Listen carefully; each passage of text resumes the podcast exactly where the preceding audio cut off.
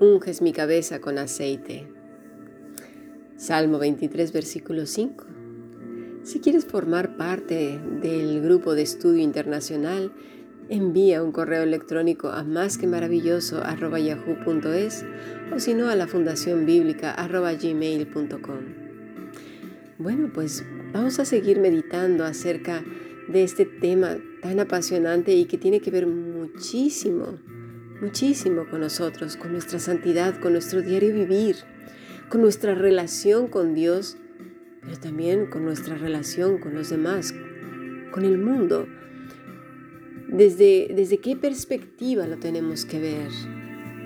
Ya lo hemos visto como peregrinos y extranjeros. Hay quienes parecen incapaces de comprender que el Espíritu Santo puede tomar el control de todo tu ser, de tu mente, de tus pensamientos. Es simplemente cuestión de fe, de aceptación, de igual manera que inicialmente uno se arrepiente, reconoce su condición de pecador y pide a Cristo que tome el control de nuestras vidas. No es algo que se vea, ¿verdad? Pero es por fe. Es así que el Señor nos da una naturaleza nueva, una mente nueva que pueda comprender todas aquellas verdades que están contenidas en las escrituras. Un espíritu vivo que pueda comunicarse con Él. Y vemos así poco a poco una transformación increíble que viene siendo a través, pues eso, del caminar diario con el Señor, la santidad, ¿verdad? La dirección completa del Espíritu Santo en, nuestra, en nuestras vidas se va viendo así poco a poco en nuestro diario vivir. Nuestra confianza, nuestra fe empieza a aumentar cada día. Estamos agradecidos así pues por cada cosa que el Señor nos da y, y vemos, somos más conscientes, vaya, de las bendiciones del Señor.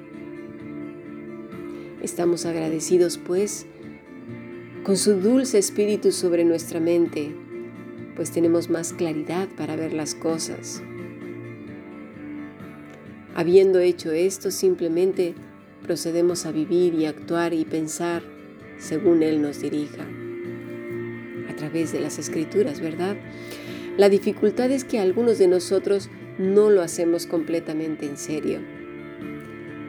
No creemos que, que realmente el Señor nos pueda transformar. Es decir, sí lo decimos con la boca, pero con el corazón hay tantas dudas y tanta pereza, tanta torpeza, que ni siquiera damos los primeros pasos. Cual oveja testarudo nos rebelamos, damos cosas y protestamos cuando el amo pone su mano sobre nosotros para cumplir su propósito aunque sea para nuestro propio bien. Nos rebelamos y rehusamos que Él nos ayude cuando, cuando estamos desesperados porque lo necesitamos. En cierto modo somos como un pueblo de dura cerviz. Y si no fuera por la continua compasión y preocupación de Cristo por nosotros, casi todos estaríamos ya sin esperanza o posibilidad de ayuda. Estoy segura de que muchas veces Cristo viene a nosotros y aplica el aceite de su Espíritu Santo a nuestra mente a pesar de nuestras objeciones. Si no fuera así, ¿dónde estaríamos la mayoría de nosotros hoy mismo? Sin duda que todo pensamiento hermoso proviene de Él.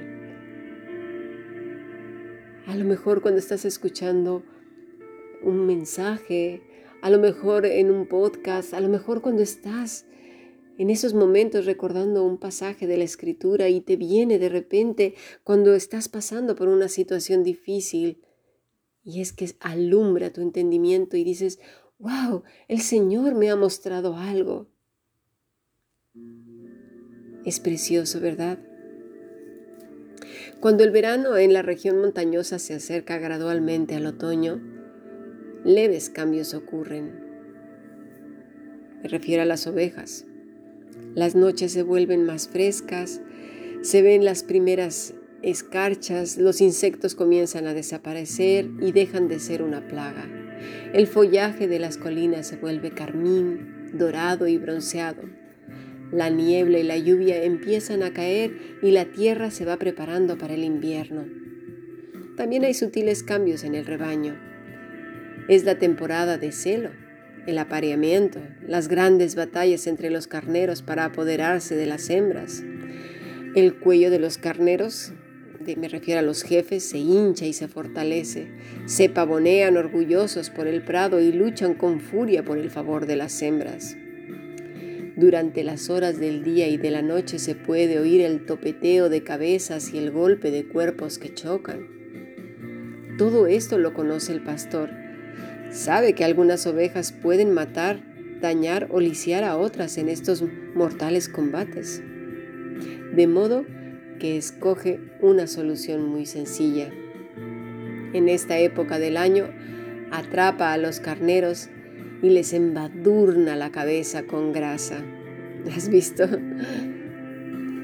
Hay pastores que utilizan grandes y generosas cantidades de aceite, por ejemplo, de máquina en la cabeza y en el hocico del carnero. ¿Para qué? Para que cuando choquen en sus grandes batallas, batallas sea como un lubricante, ¿sí? que en el cual se, se frotan y quedan hasta atontadas y frustradas porque el topeteo no se puede hacer de la misma manera que si no hubiera ese aceite. ¿Te fijas? ¿Por qué, similitudes tiene con nosotros? Porque dentro del pueblo de Dios nos golpeamos bastante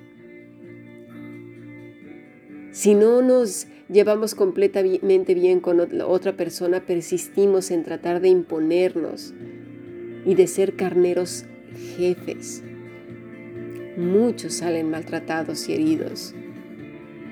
Hay celos, hay contiendas. Somos humanos. Somos humanos.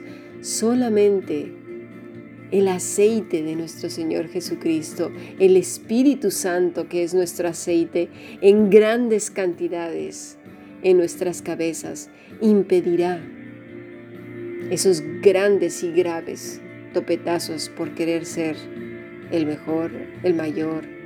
Mi opinión, mi opinión es la que vale.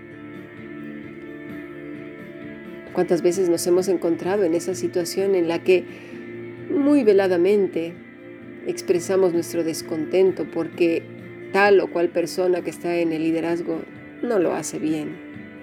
Creemos que nosotros lo haríamos mejor. Somos como estos carneros con el cuello ancho, ¿verdad? Porque ya hemos tomado muchos cursos, porque ya tenemos mucho tiempo en la iglesia. Creemos que sabemos todo, cuando realmente no sabemos absolutamente nada. Vamos a pasar a nuestro siguiente estudio sigamos aprendiendo.